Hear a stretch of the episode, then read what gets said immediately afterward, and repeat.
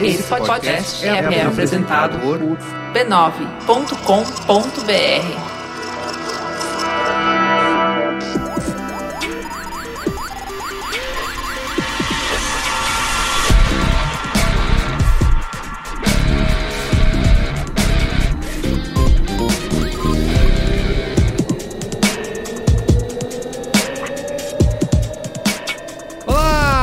Olá, eu sou o Carlos Merigo, esse é o Braincast número 181. Estou aqui hoje com Cristiano Dias, Boa noite, internet, boa noite, Brasil. A volta dele, Gustavo daqui no Mafra. Como assim a A volta? volta ao vivo. A volta ao vivo, é verdade. Não, eu tava ao vivo.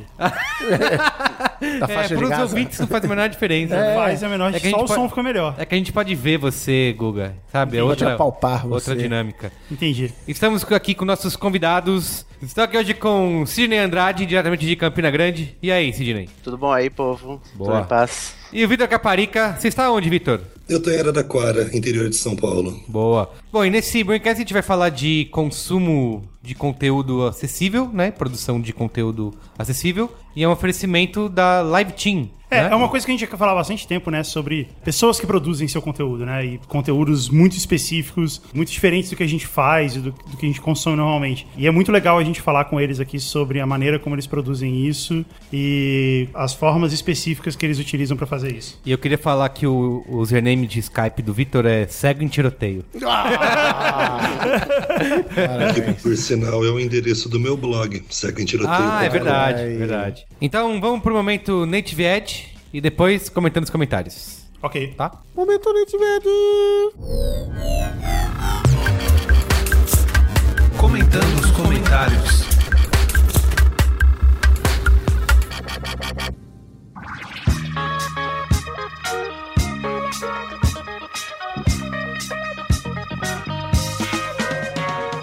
Momento Native Edge. Esse Braincast é um oferecimento da Live Team. Por que, Gustavo Daquino? Porque eles fizeram o projeto Emoji Sounds. Exatamente. Que entrega uma nova leitura dos emoticons para deficientes visuais. Eles usam um plugin de leitor de tela, o NVDA, Ou NVDA. pode ser também mais bonito, que é o mais usado do mundo, e ele reproduz o som do emoticon em vez de simplesmente ler. Descreva pra mim essa. Pinte um quadro com palavras. Tá, você usa lá o emoticon do beijo. Em vez de do leitor de tela ler beijo, ele faz o somzinho assim, ó. tá? Ok. Então, assim, ele- eles começaram traduzindo 68 emoticons, os mais usados, em parceria com o Instituto Benjamin Constant, e a ideia é no futuro disponibilizar mais Cada vez mais. Isso, cada vez mais.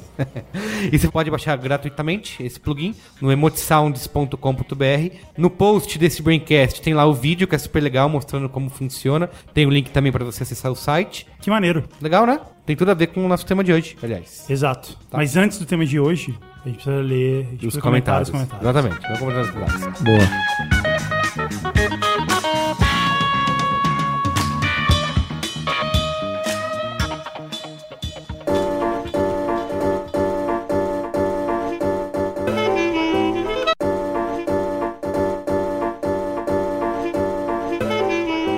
Antes do comentário dos comentários. Ah!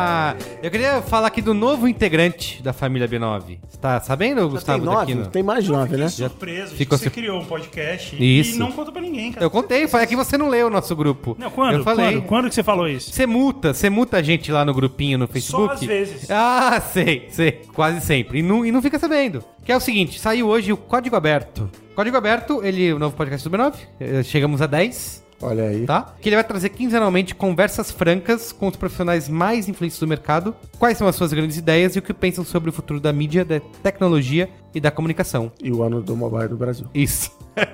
Nesse primeiro programa eu fui lá na CPB, também conhecida como Crispin Porter Boguski, Brasil, conversar com o André Cassu, que é o sócio e CCO da agência. Então a gente falou lá sobre E o rapazinho que vai na Calunga comprar CD. comprar CD, ele conta isso lá, de como ele começou a agência aqui no Brasil, conta como as agências de publicidade estão perdendo relevância perante o cliente e como elas podem fazer para recuperar. A gente falou bastante do equilíbrio entre a profissão e a qualidade de vida, falamos bastante de Deadpool, do filme. Falamos do custo do babaca talentoso, que é, aquele Essa, eu já não cheguei nessa parte. é, aguardando você vai chegar lá. Que é o cara que é talentoso, mas ele é babaca ao mesmo tempo, então que isso tem um alto É custo. legal, mas vacila. Isso, exatamente. Então é isso. Você pode acessar aí códigoaberto.b9.com.br, assine o feed. Esse primeiro programa entrou aí como amostra grátis. Não que o Deve resto ter não um ser grátis. monte de gente reclamando. Ah, meu filho. Ué, mas tem tudo ver. Entrou aí no feed do Braincast também, pra haters. você ouvir, conferir. E é isso. Tá? Se tiver, mande e-mails também para códigoaberto.b9.com.br, su- dando sugestões de convidados, que perguntas você gostaria de fazer para as pessoas, tá? Prestigie. E parabéns. Eu já tô no meio do programa. Muito bom. Boa. Comentários, comentários. O último programa foi o 180. Mas antes, antes Não posso falar falar sobre o último programa, É. o 180, que foi sobre realidade virtual, Isso. estamos sendo justos com ela. É, ontem, anteontem, foi a cerimônia do Oscar. A gente Uhum. tá gravando na semana depois da cerimônia do Oscar. E eu quero aproveitar esse espaço que eu tenho aqui pra provar pra todos vocês que o Oscar é um negócio totalmente indispensável. Tá. E vale lembrar quem tá começando a ouvir o programa agora, vai voltar pra ouvir, contar o Guga Mafra é originalmente redator. Hoje ele é CEO de um conglomerado de empresas. E- E o único prazer criativo que ele tem na vida É dele esse é escrever esse pedacinho que você vai ouvir agora. Então, Merigo, deixa o rapaz Tá bom, pode brilhar. Não, então olha é o seguinte: tava todo mundo falando do Oscar e tal, e eu queria provar por que, que o Oscar não faz sentido. Primeira coisa que chama atenção é que toda fala do Oscar é assim: ah, Fulano devia ter ganhado, Leonardo DiCaprio, e merecia ter um Oscar. Ele sempre precisou ganhar um Oscar e ele nunca ganhou. E antes dele era o Martin Scorsese também, que tinha essa história. Só que o Oscar, ele é um prêmio anual. Então, ele não premia os melhores filmes da história, os melhores atores da história. Ele premia o melhor filme de um determinado ano. Nos últimos 12 meses. Então, no ano que teve Forrest Gump e Pulp Fiction, só um vai ganhar. Os dois filmes mereciam Oscar de melhor filme. Só um vai ganhar, porque só, só, pode, só pode ter um.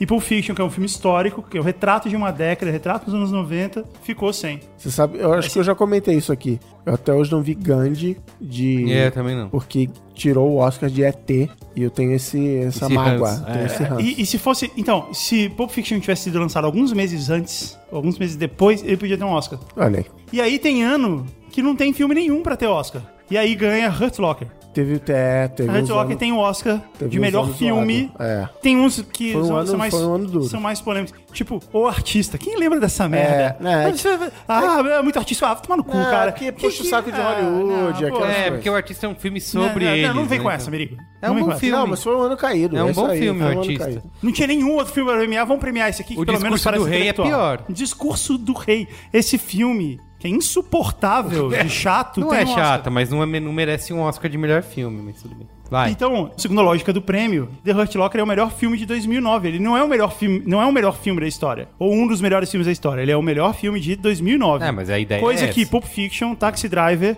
ou Forrest Gump, ou Soldado Ryan nunca poderiam ser na vida o melhor filme de 2009, porque eles não lançaram nessa época. Aí, mesmo com essa lógica errada, como é que você pode dizer que Chicago é melhor que Gangue de Nova York? Como que você pode dizer isso objetivamente? Como é que isso é arte? Como é que você pode dizer que o Woody Allen é melhor ou pior do que o Martin Scorsese? É uma votação. Então, é um filme, cara, não é uma competição. Eu entendo a crítica cinematográfica, você dizer se um filme é realmente bom e por que, que ele é bom ou se ele não é. Agora, comparar um ator com outro. O próprio Chris Rock falou isso. E, tipo, qual o problema de você comparar então o Robert De Niro com a Julia Roberts? Com a Meryl Streep. Com a Mary Streep. Agora, é muito subjetivo, cara. Como é que você pode dizer que o James Franco, interpretando um maluco que arrancou o próprio braço, é melhor do que o Colin Firth inter- interpretando o Rei Gago? Não é um campeonato de ginástica rítmica, entendeu? Que tá todo mundo fazendo a mesma coisa e tem algumas coisas ali que eles são obrigados a fazer e se avalia se fez bem ou não. Se fosse um Oscar de melhor Batman, aí tudo bem. Porque aí seria o mesmo. Todo mundo fez mesmo- Batman. É, todo mundo fez Batman. E esse é um Oscar que George Clooney nunca ia ganhar.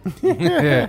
Agora, mesmo que tivesse um critério subjetivo, todo mundo sabe que tem um lobby, tem a festinha pra mostrar qual é o filme, tem uma ação entre amigos, ou então às vezes fala assim, não, tipo, todo mundo vai premiar o cara aqui. Então, mesmo que tivesse um critério objetivo, ele não é utilizado. E aí vem essa história assim, tipo, não, mas a gente vai corrigir um erro histórico. Cara, o erro histórico não pode ser corrigido. O Leonardo DiCaprio tinha que ter ganhado um Oscar por Aviador. Aviador, ou Lobo de Wall Street. Aviador primeiro. Ele ganhar o Oscar agora por esse filme do, do urso, não corrige, cara. Só, pelo contrário, só é meio condescendente. Tipo, ó, deixa eu premiar com esse filme aqui do urso. Mas não é que ele tenha sido realmente Só porque bom. a galera tá enchendo o é saco. só porque você perdeu do aviador, que na verdade. Então, no fim, é meio. Até a escola de samba funciona melhor, que tem quesitos, sabe? Que o cara É. divulga quesito, alegoria e adereço, e é isso. E é, e é super científico, Oscar né? Não, o cara, harmonia, é que eu igual- não entendo harmonia. Que que é? É igual o troféu imprensa. Não é à toa que eles têm o mesmo formato. E aí no fim você ainda fala assim: não, mas beleza, mas a gente gosta de ver a cerimônia, porque é legal. Cara, não é legal, cara. A cerimônia é horrível. Os shows são horríveis, as piadas são terríveis porque tem que ser aprovado por um monte de gente. Então a piada fica uma merda. E os discursos. Aí o discurso é cortado no meio, você não pode. Então, cara, essa é a minha pergunta pra vocês e para a humanidade. Por que, que alguém assiste essa merda? Sabe o que é assim também? A vida. Festival. Eu ia falar que. Festival de Cannes de publicidade. É a mesma. Você perguntar pra É mim, sabe o que, que é isso também? Futebol pra mim também é a mesma coisa. No próxima semana, futebol. Estamos sendo justos. Desconstruindo todos os. Racionalizando o Mas futebol. o Oscar, ele tem isso, né, que é, como é que é? Olha, o melhor filme, o melhor figurino, o melhor não sei o que, é esse. Mas quem vai ganhar é aquele outro ali, porque começa exatamente o que você tá Não, falando. é- É porque é uma votação, né? Tem, uma, tem um grupo de sei lá quantas. Mas o que, que importa você saber por que, que em, que filme que nego votou, cara? Não faz diferença nenhuma. Porque são pessoas da própria indústria. É que nem Assiste Festival filme- de Ah, Cannes, é cara, publicitário. Assiste o filme que você quer assistir, acabou. aí. Você fala o que, que você achou dele Mas e escuta- você elege. Eu não quero saber o que, que a academia achou que é o melhor É filme. business. Eu quero saber o que o Merigo me disse que é o melhor filme. É business. Isso é importante Isso pra mim. continua- isso Merigo, vale pra tudo. Qual é o melhor filme de 2015? A Mad Max? Mad Max foi pra um. Cristiano Dias. Qual é o melhor filme de 2015? Spotlight. Tá bom. É, é muito, é, É, muito melhor, é uma de opinião muito publicidade melhor. de Cannes, é a mesma coisa. São profissionais da indústria votando em peças que eles acham criativas. Só que você tem que pagar pra, pra inscrever e eles ganham milhões de dólares. É É, outra parada. Ninguém para pra ficar assistindo isso. Muita gente para. Ninguém, ninguém contrata um comentarista pra, falar- pra comentar isso. Muita gente paga dinheiro pra ir lá. pra. É. Agências gastam milhões pra ir até lá. Mas, enfim, vamos lá. Último programa. Você já ajeita a realidade virtual? Lê aí o e-mail do Alexandre Carneiro. Alexander Carneiro. Publicitário de São Paulo, 26 anos. Estava esperando aparecer um tema que pudesse comentar com um certo embasamento e agregar algo à conversa. Comprei recentemente um VR bra... Essa expressão é Chico Anísio. Comprei recentemente um VR brasileiro. Tipo vampiro brasileiro. É isso. O Binóculos. Lembra do Binóculos? Ah, eu pro- Binóculos. O único que já vem com maronada. Isso. Ele estava lá na CS no ano passado, ano que foi. É um cardboard mais refinado, feito de plástico com elástico para a cabeça encaixa melhor o celular. Pelo valor do dólar, sai por quase o mesmo preço do cardboard inicial, 180, e é entregue mais rápido. Um problema dele é que não tem botões. Existem algumas possibilidades. Compro um controle que funcione via Bluetooth para o meu celular. Tiro toda hora que tiver de selecionar alguma coisa no menu ou pego apenas vídeos e apps onde eu seja apenas espectador. Ele é um ótimo começo, mas o que eu mais tenho sentido dificuldades é com conteúdo e aplicativos disponibilizados para uso. Na sua maioria, a imagem fica duplicada, só consigo enxergar com clareza com um dos olhos fechados. beleza. Então não é VR porra nenhuma, né? É do é o viado pirata. No começo achei que fosse um problema dos óculos, mas no cardboard ficava assim também. E o conteúdo vem de alguns lugares, teoricamente grandes, por exemplo, um game do filme Sobrenatural. No mais, eu fiquei muito impressionado com o cardboard, afinal nunca tinha usado a tecnologia antes. Comprei o binóculos por impulso, fiquei um pouco frustrado com a dificuldade de encontrar conteúdo de qualidade para me divertir, mas ao encontrar são belos 20 minutos de diversão garantida, haha. Eu acho que isso aí foi um porn alert. Ah! Verdade, hein? Safadinho. acho, que o, acho que o caminho está traçado, mas vai ser longo até conteúdos que realmente nos prendam comecem a pipocar. É, a gente falou isso, né? que Sobre o gargalo do conteúdo do VR no programa passado. Alberto, qualquer Alberto, é 31 anos, De Nóbrega. professor de design e jornalismo, paulistano da Gema e que mora em Ribeirão Preto, São Paulo. Ah, como eu já morei durante Terra do Guga. algum tempo. Ele é professor, será que ele é professor na minha faculdade? Pode ser? Ele tem 31 anos. Ah, mas é, é, é pode atual. Tá, Tá. É, eu não tinha nenhum professor chamado Alberto. Olá, Guga e demais integrantes do Braincast. Olá, fala olá. Olá! Espero que esse e-mail chegue a tempo de poder ser lido no próximo programa. Escrevo pra fazer coro ao Guga na defesa dos engenheiros do Havaí. Agora vocês sabem por que eu escolhi isso. É, exatamente. É Eu fácil também- ter e-mail selecionado é, pelo é Guga. Só falar do engenheiro. Isso. Eu também já fiz bullying com fãs da banda na época que era fanzaço. Ele é um convertido. Era na época que era fanzaço de punk rock há uns 15 anos atrás. É tipo religião essa Podem merda. perguntar para o Bruno Brandão. Eu não sei quem é Bruno Brandão. Nós estudamos na mesma O sala. Bruno Brandão, ele é integrante do Coronel Pacheco. Ah, É. entendi. Nós estudamos, vamos perguntar pra ele. Nós estudamos na mesma sala e ele era o maior fã da banda que eu conhecia. Na verdade, eu zoava mais a namorada dele na época, que era mais minha amiga. Aham. Hum, hum. tem, um, tem uma história aí. Ele tinha se mudado pra outra tá. escola, mas zoaria ele também caso ainda convivêssemos juntos. eu não me conformava como alguém poderia gostar dessa banda tão cafona e ultrapassada. Bom mesmo era Carbona, Holy Tree, The Queers, Screeching Weasel, NoFX, Rancid, entre outras, e só. Ok. RSRS. RSRS. Risos. Risos. Na verdade, eu não conhecia praticamente nada dos engenheiros. Até que, anos depois, quando eu já era bem mais tolerante musicalmente, um amigo colocou um CD no rádio e me convenceu a ouvir ao invés de xingar. E não é que era bom? Plot twist. Plot Eu twist. sei. E não é que era muito bom? E não é que quanto mais eu conhecia a banda, mais gostava e me identificava com as músicas, letras e trajetória. Inclusão de elementos gaúchos, persistência na cena musical. Cara, o Humberto Gessinger, ele é o Neil Young dos Pampas.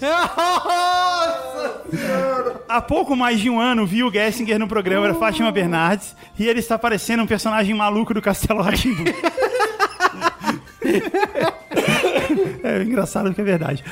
Mas ainda tá lá tocando boas músicas. Confesso que não sou um admirador padrão, que geralmente gosta mais da fase Gessinger, Licks e Maltz. Nossa, ele sabe o nome dos todos os integrantes. Essa é a fase clássica. Ah, tá. É Gosto- formação clássica. É, gosto bastante dos álbuns pós-Humberto Gessinger Trio, principalmente lançados nos anos 2000. Enfim, não entendo porque fãs de engenheiros sofrem tanto bullying. Ainda que eu mesmo já tenha praticado, mas se for o caso de julgamento precipitado, sugiro fortemente escutar alguns álbuns com o coração aberto e descobrir a ótima banda que eles são. Um bom começo pode ser o acústico, que tem músicas de várias épocas da banda com roupais sensacionais. Eu, na verdade, acho esse disco acústico meio ruim, mas beleza. Só pra terminar, nunca vi engenheiros no Spotify e também recebi Lua de Cristal na minha lista de recomendações semanais. Acho que é um complô dos investidores anjo lá de cima pra vender livros de autoajuda empreendedora. Muito bom.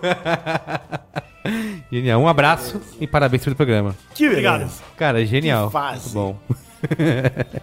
é isso? É isso. Eu não tenho mais o que dizer depois de tudo que foi comentado Esse, aqui. comentário Você- você ouvir, claramente. Isso. serviu aos interesses. Isso, de Não, grandes cara, corporações. Você viu os interesses da humanidade e da boa música. Não, é, não são os meus próprios Tá, interesses. eu ainda tô com, tô com uma pequena dor de cabeça após ouvir que o Humberto Gessinger é o Neil Young dos Pampas. Então, vou levar um tempo pra me recuperar. É isso, vamos pro programa então?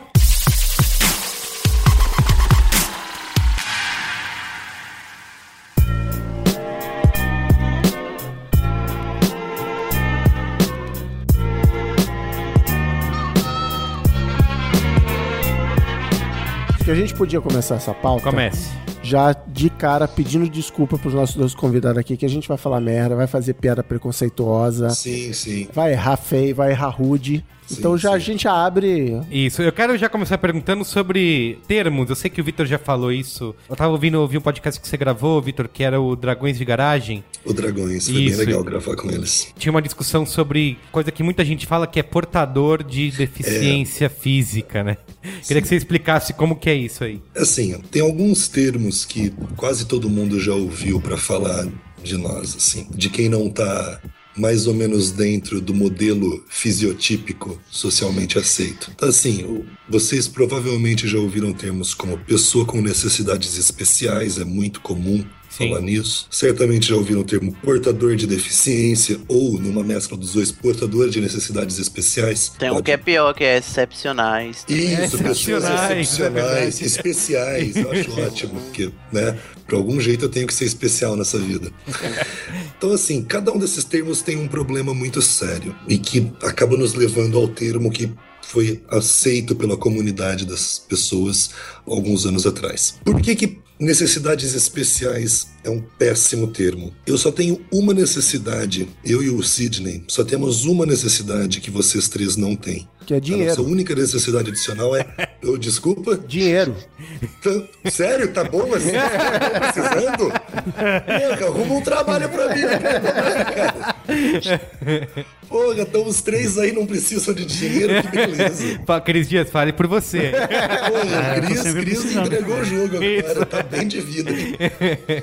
A única necessidade falando. que a gente tem em vocês não é acessibilidade. Acessibilidade, que a gente vai conversar um pouco sobre nesse programa, é um conceito indissociável de dignidade humana. E dignidade humana não é uma necessidade especial. Quando o Victor fala isso, eu acho acho, eu acho massa porque é assim, você chega num prédio público, numa universidade, e, por exemplo, a gente que não enxerga, a gente não conhece a universidade inteira, né? Não conhece todos os caminhos. E se a universidade não tem piso tátil para eu me orientar, eu não tenho como acessar a universidade. Aí, acessar a universidade, eu que sou estudante, eu que sou aluno, sou mestrando, acessar a universidade não é uma necessidade especial. Exato. É né? uma necessidade de qualquer um que vá para lá, que, que Das mais acesso. básicas. Isso. Das mais básicas. E são essas necessidades básicas que a acessibilidade proporciona, que não são especiais. Elas parecem especiais porque são diferentes do que é convencional, né? Exato. Sobre o termo portador, é bem mais simples de explicar o porquê. Realmente não gosto de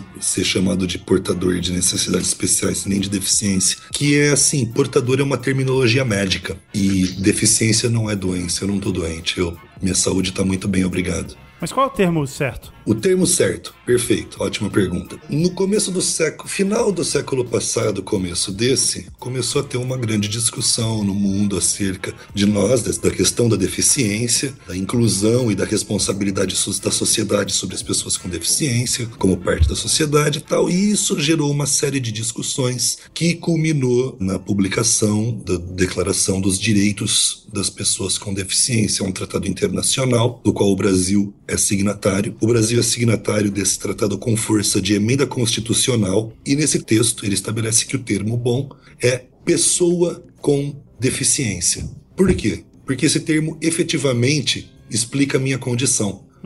Eu sou uma pessoa, antes de qualquer outra coisa, igual a qualquer outra, com os mesmos problemas e potenciais de qualquer outro humano, com deficiência. Ela faz parte da minha vida. E isso é unânime? Nada é, né? Exato, né? O que, o que é unânime, mas isso é internacionalmente aceito em termos de tratados e instituições. É o que foi convencionado. assim. Exato. Em termos de convenção internacional, é uma unanimidade. É como a Organização Mundial de Saúde entende a deficiência e por aí vai. Agora, é óbvio que você pode encontrar uma pessoa cega por aí referindo-se a si mesma como portadora de deficiência e ela é um indivíduo. É, mas a gente não pode falar simplesmente cego. É, isso que eu ia falar. feio. Pode, Pode. pode, claro que Inclusive, sim. é o melhor É, jeito. vocês nunca perceberam, mas eu sou gordo.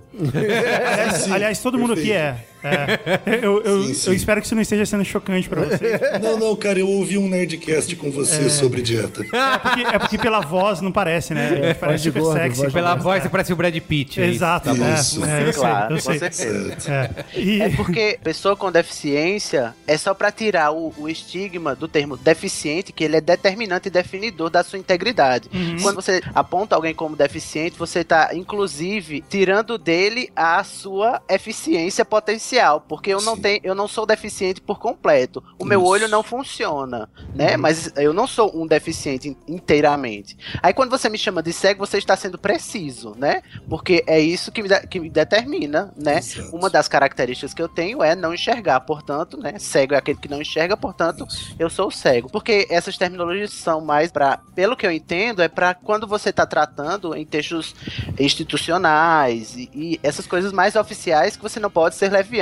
E quando você está falando de outras deficiências que são mais difíceis de Isso. serem determinadas. Isso. Eu acho que a questão aqui é uma questão de hipônimo e hiperônimo. É Assim, você tem termos para determinados grupos. Então, você tem o termo mais amplo de todos, que é a pessoa com deficiência. Qualquer indivíduo que sofra opressão estrutural da sociedade, porque a sociedade simplesmente desconsidera que 20% quase da população global tem algum tipo de deficiência e constrói o mundo todo pressupondo que ninguém tem deficiência nenhuma. Então, se você, a partir do momento em que você tem uma, um desvio dessa fisionormatividade social e passa a sofrer essa opressão estrutural da sociedade por conta disso, você é pessoa com deficiência. Isso vai englobar quem não enxerga, quem não ouve, quem tem, anda em cadeira de rodas, vários grupos de pessoas. Dentro do grupo das pessoas com deficiência, você tem as pessoas com deficiência visual. Engloba eu, engloba o Sidney, engloba mais vários amigos, vários conhecidos nossos. Engloba vários níveis. Qual é a diferença entre pessoa com deficiência visual e cego? Cego é um jeito mais chique, mais erudito? Não, não é. Deficiência visual também é um grupo mais amplo. Dentro da deficiência visual, você tem, muito grosso modo falando, pessoas cegas e pessoas com baixa visão, que têm um nível diminuído de visão, têm problemas e sofrem problemas de acessibilidade na sociedade por isso, mas enxergam alguma coisa. E, e qual é o caso de vocês? Vocês dois. Eu sou têm- totalmente cego e você, Sidney? Eu passei um tempo com baixa visão, mas há quatro anos sou totalmente cego. Então vocês não nasceram cegos. Vocês... Não, não. Não, não, não. Vocês perderam a visão um- ao longo do eu- tempo. Isso, eu sofri um acidente jogando futebol, descolei as retinas e fiquei cego após alguns anos de tratamento. Eu tinha 22 anos. No Caramba. FIFA não tem esse tipo de problema. Jogando videogame, sentado no sofá. Se estivesse jogando videogame, Tivesse. É. estaria de boa. Agora, quer praticar esporte, Vai ser querer sair do saudável? mundo real, interagir com pessoas. Isso, ah, sai de casa, menino, sai da frente da televisão. Olha E aí. tem uma outra coisa também que eu acho que todo mundo meio que usa, que é assim, ah, você encontra um cego alguém com alguma outra deficiência, você tende a ou vitimizar a pessoa, né? Tipo, ai, coitado dessa pessoa, olha só. Ou então tratar ela, ah, ele é um herói, né? Porque ele supera É todas as... herói vítima. Isso. Vocês andam pela cidade? Não, eles ficam em casa, não, no não, não. escuro, FIFA, jogando- olhando pra é- parede. É, que, é que cada cego tem, tem um tipo diferente de, de habilidade, de conforto em, em sair É, pela inclusive, cidade sozinho. inclusive isso que o Guga tá falando é importante dizer. Nós somos apenas dois cegos, né? Isso. a gente não pode Depois responder por posta todos Ah, os tá cegos. bom. É. Gente, Nossa representatividade tende a zero. O meu, meu desafio desse programa é, que eu vou acabar de falhar, é ir até o fim sem falar. O pior é aquele que não quer ver. Mas então já vou falar isso agora. que tá, tá e representando, inclusive, Alexandre Maron aqui. Tá, Tá, tá fazendo maronada. Diga aí, contem aí. Só um parênteses antes das questões de locomoção, porque isso acho que é- vai esclarecer essa questão e várias outras próximas. A deficiência é uma coisa que é extremamente ou quase que absolutamente fortuita. Ela pode acontecer com qualquer pessoa. Com absolutamente qualquer pessoa. E como foi Isso, comigo, né? Você isso, você falou que é. Uhum. você tava jogando e foi por um acidente. Eu descolei as retinas sentado, conversando na faculdade. Nossa. Pode acontecer com qualquer pessoa. É verdade. E aí, isso tem uma implicação muito importante sobre a questão da mobilidade e outras questões. Que é assim: pega de maneira absolutamente aleatória, sem nenhum critério, usando um algoritmo de random, pega aleatoriamente 500 mil indivíduos da população brasileira. Além do fato de serem todos brasileiros, faça qualquer afirmação além disso sobre esse grupo. Nenhuma. Você não consegue. Não, gosto da Dilma. Pois é. Você não consegue afirmar nada sobre esse grupo além do fato de são brasileiros. Por quê? Porque você pegou aleatoriamente. A deficiência se distribui aleatória. Claro que ela é mais comum em grupos sociais mais pobres, porque tem a ver com distribuição de saúde pública. Tudo bem, mas tirando essas questões sociais, ela é absolutamente aleatória. Então, quando você fala assim, ah, o cego ele trabalha com cor de que maneira? Cara, qual cego? O cego, ele consegue andar na rua. Qual cego? É uma das coisas que eu sempre explico quando eu dou cursos de capacitação, principalmente para profissionais de hotel, é explicar isso. A pessoa com deficiência pode ser de qualquer tipo. Ela pode ser bem ou mal educada, ela pode ser atenciosa ou um escrota, ela pode ser qualquer tipo de pessoa. Isto posto, eu tenho sérios problemas para me locomover na rua, primeiro porque eu moro numa cidade onde o transporte público é pouco acessível e onde as calçadas são muito pouco acessíveis. Segundo, porque eu moro num bairro extremamente arborizado e, cara, vocês não fazem ideia de como árvore é um problema para cidade. É, imagino. A árvore é um puta problema, porque os galhos delas ficam baixos. Eu tenho 1,80m e poucos. Isso realmente cria situações desconfortáveis na rua. Então, assim, é, por exemplo, aqui no quarteirão de casa, que meus vizinhos, por exemplo, não me ouçam, aconteceu misteriosamente, ninguém sabe como, que todos os galhos de todas as árvores das casas do meu quarteirão amanheceram um dia, assim, na madrugada, cortados. Olha aí, hein? Os que pegavam na altura da minha cabeça, assim, magi- algum justiceiro mascarado. Mistério, hein? É, foi o Demolidor. É. Foi, certamente, não pode ter sido outra pessoa. Um homem sem medo, na É verdade. isso. Nossa.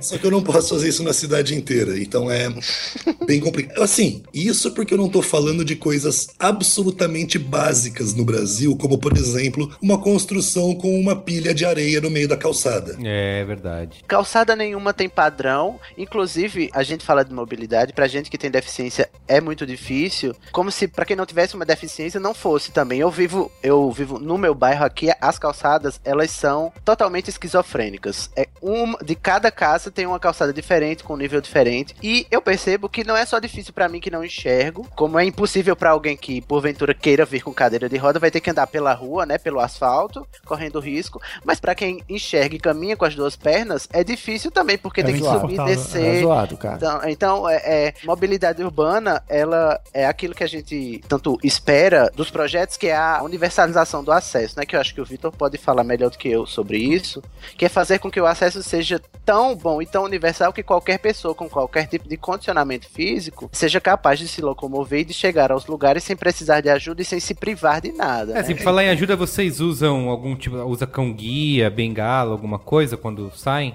Você usa cão guia, Sidney? Não, Eu eu, também eu não. queria ter um cão guia, mas eu não tenho a disciplina necessária. Exato, eu tô na mesma ter que um o Sidney. Eu- meu problema é esse. Eu, eu e o Sidney, a gente não se enquadra no perfil de usuário de cão guia. É verdade. É, é até legal explicar isso, os ouvintes provavelmente não sabem. Primeira coisa, você não escolhe o seu cão guia, o seu cão guia escolhe você. Ele tem que amar você, ele tem que ir muito com a sua cara, porque ele cuida da sua vida na rua. Ele tem que sentir que você é uma pessoa realmente muito importante. É só você ter cheiro de linguiça. Pois é, pois é. Talvez ele aí ele queira que você morra pra ele poder te comer.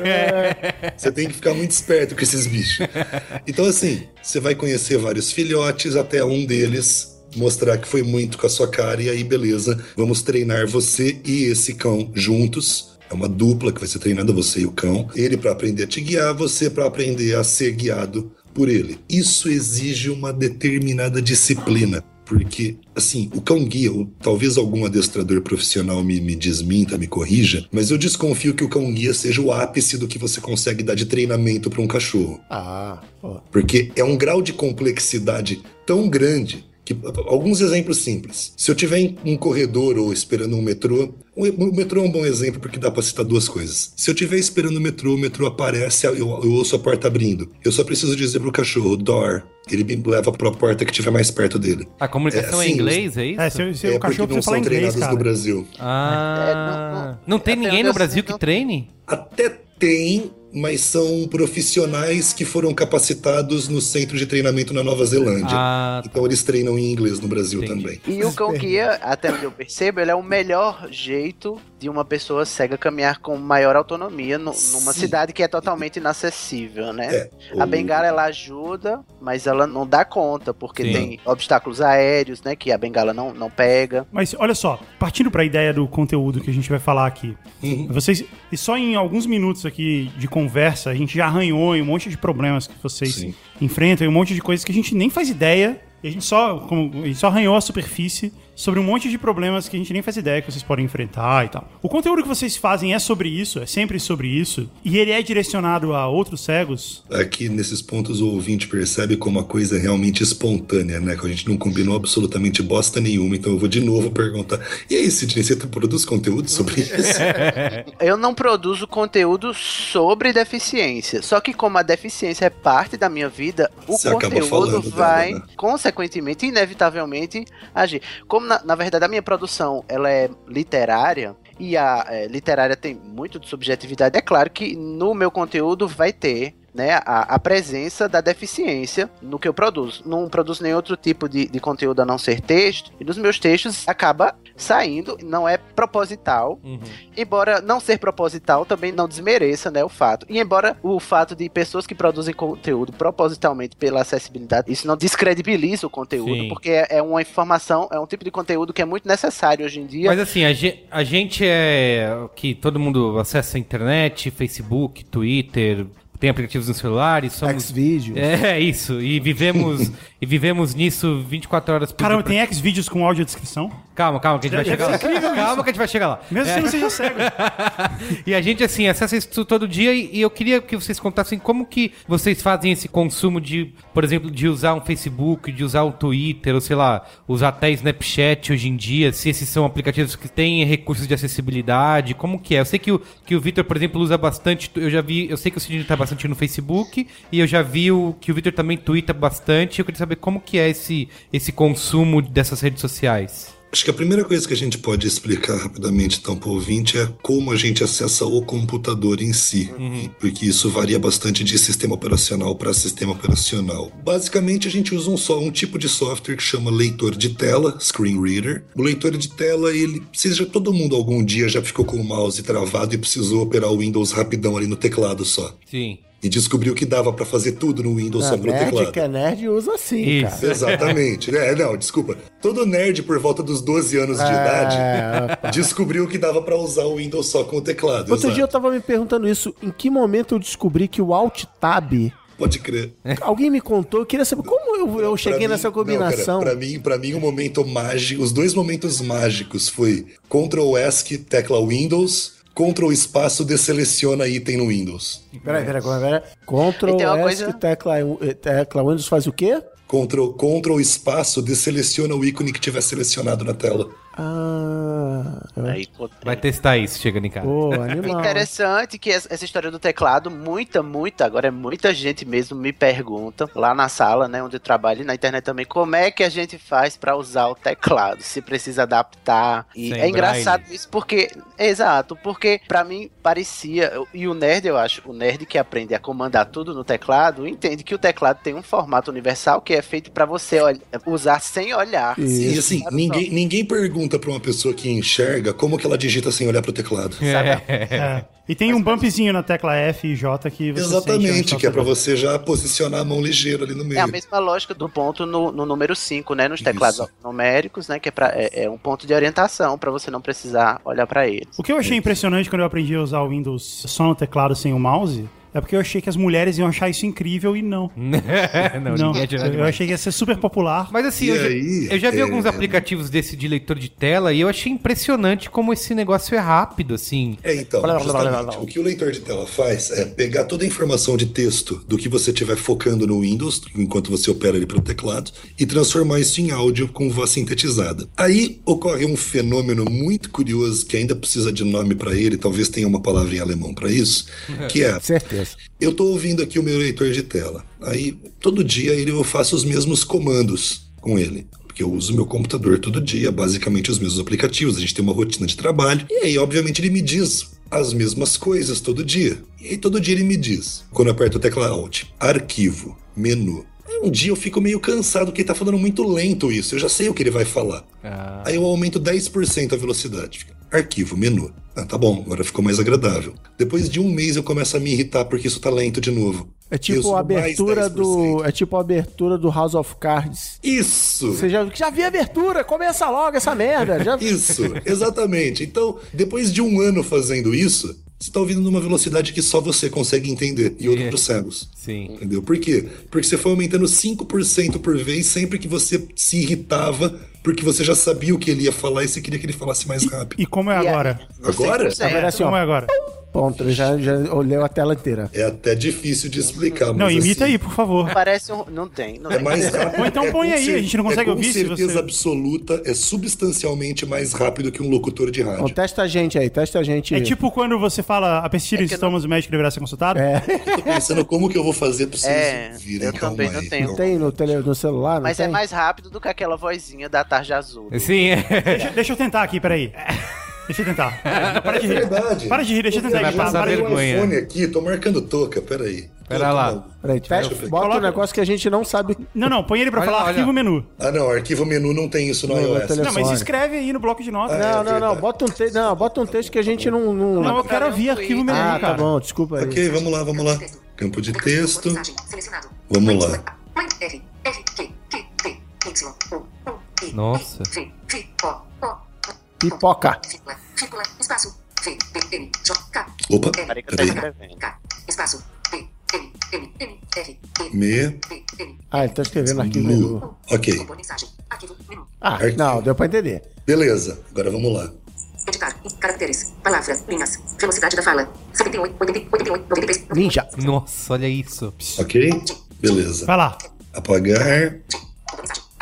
Pronto, já foi. Eu É, entendi. zoado. Fala, põe de novo. Não, É, mas é porque Ele eu vai já dizer peraí, o seguinte. Tá não, não, peraí, vai falar. peraí, em silêncio, põe de novo, Ele por vai favor. dizer compor mensagem, arquivo, menu. Tá bom, vai lá. compor mensagem, campo de texto, está editando, arquivo, menu, ponto de inserção final, Não, entendi. peraí. Compor mensagem, campo de texto, está Não, editando, a gente arquivo, entendeu- menu, ponto não. de inserção no final. Não, eu entendi porque eu sabia que era isso que falar. Exato, Ah, exatamente. pega um eu quero ver você aí. botar, por exemplo, no Twitter ou no Facebook pra ler um, um é, textão do. Facebook. É, não, tipo, sei lá, ler um livro. Isso. Isso, pega Eu aí, pega aí, por favor. Kindle. Então, mas aí vocês usam esse, esse aplicativo pra consumir, acessar as redes sociais. Sim, eu, eu leio o livro no aplicativo do Kindle desse jeito. Ah, tá. Mas assim, textão do Facebook vocês pulam direto, porque não dá, né? Não, cara, desculpa, eu não consumo o textão do Facebook. Não, mas Ah, peraí. Vocês ouvem o Braincast assim? Não, Em eu alta dou play no MP3 e ele começa a tocar. Mas, Mas- ouve na você velocidade não normal. acelera? Ah, não! Imagina, vocês iam ficar ridículos. Muito bom, honestidade Obrigado, é tudo. obrigado. Não, Porra, pera aí, cara, pega aí. Imagina vocês com vozinha, pipinha, pitch alto falando. Ah, mano, fala assim. Olá, eu sou o Carlos Merigo.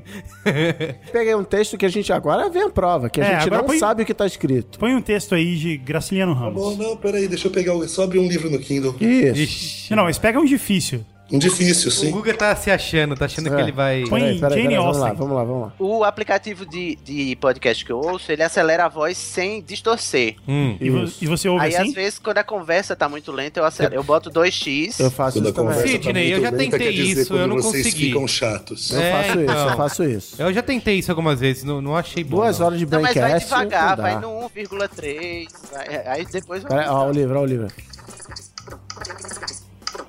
Botão.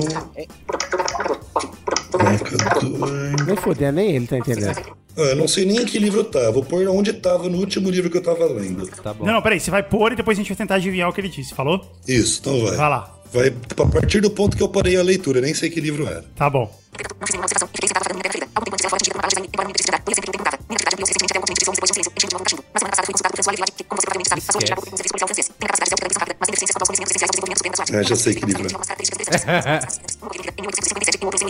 1857, entendi. É, Perfeito. O data se ouviu. Eu entendi uma hora que ela falou semana passada.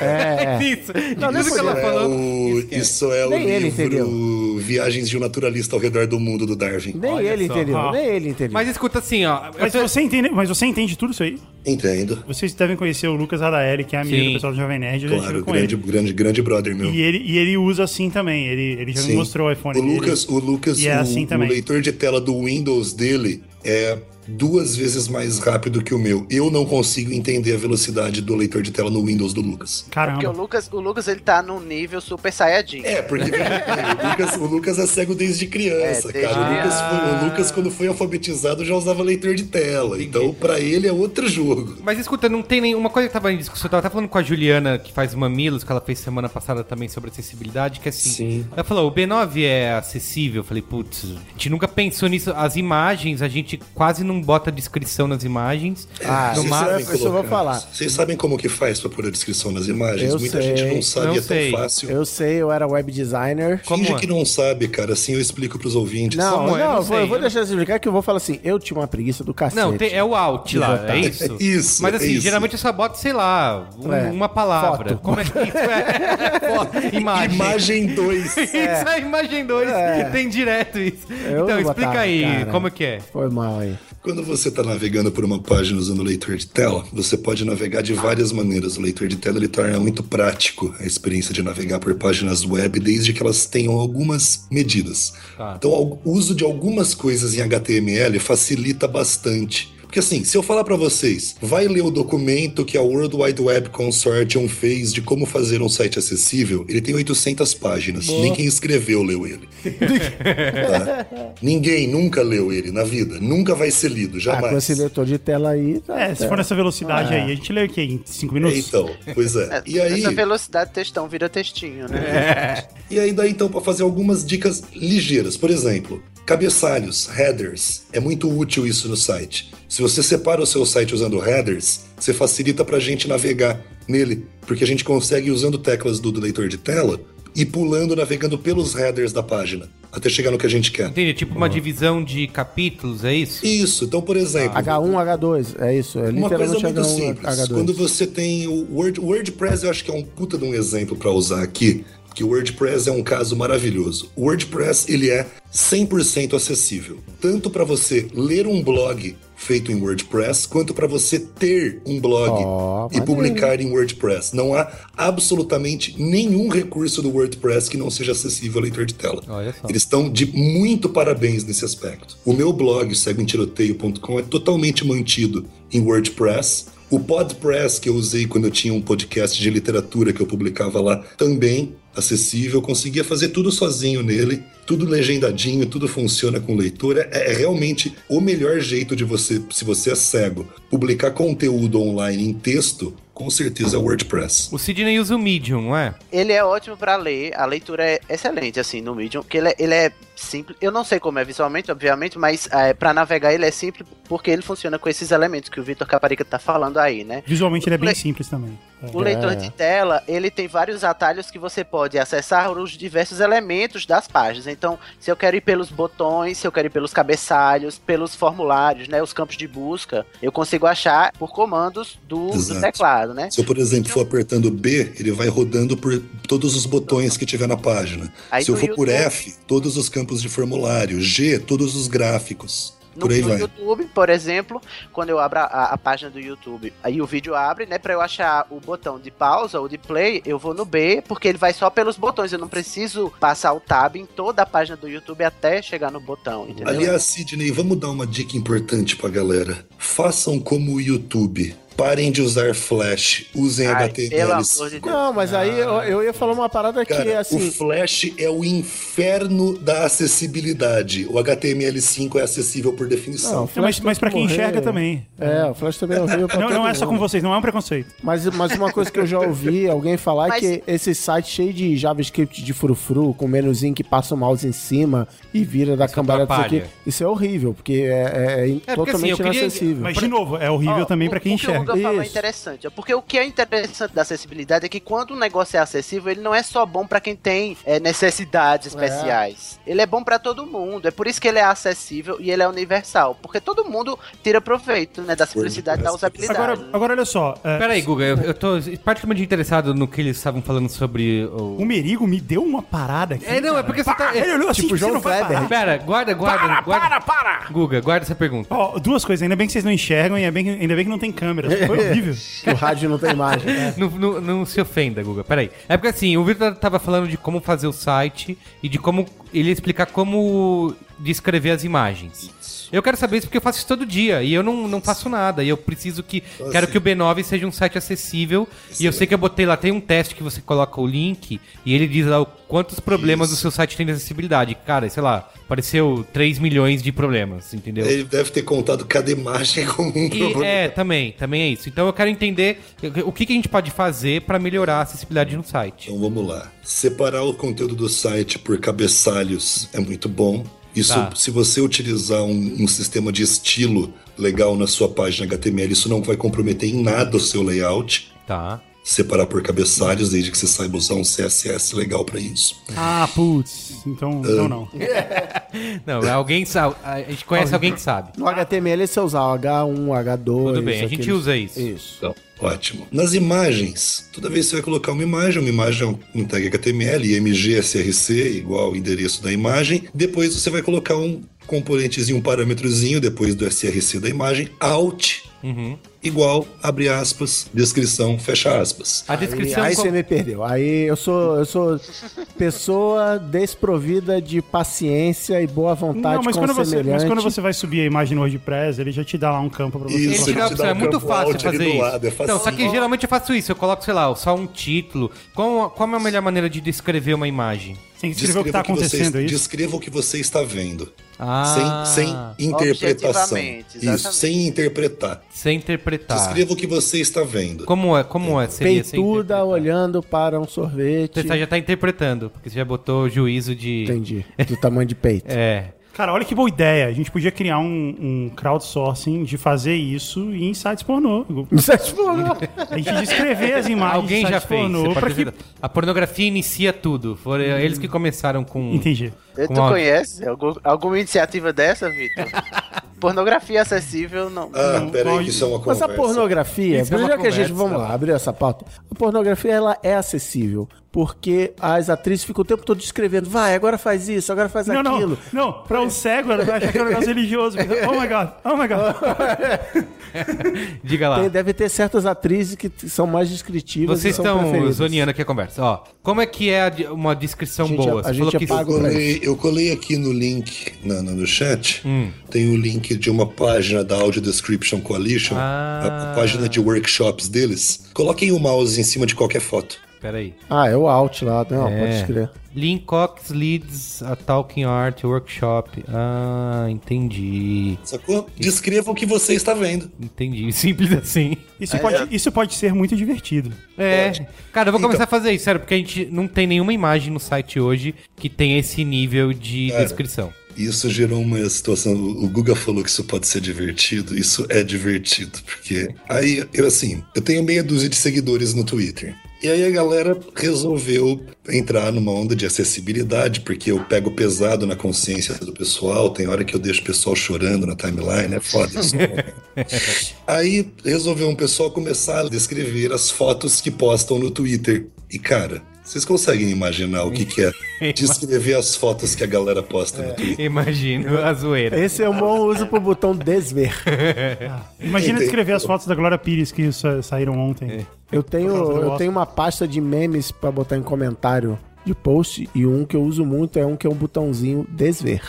E tem coisa que vocês, vocês se, se livram. E Tá aí- assim, tá aí um botão que eles não precisam. tá bom, vamos começar a fazer isso. Peraí, isso é um problema, porque o site vai lá, você bota lá, sei lá, comercial da marca tal, tem uma pessoa correndo na rua sorridente. Mas redes sociais, nenhuma, só tem a descrição da foto, por exemplo. né? Ah, tô, tipo Instagram.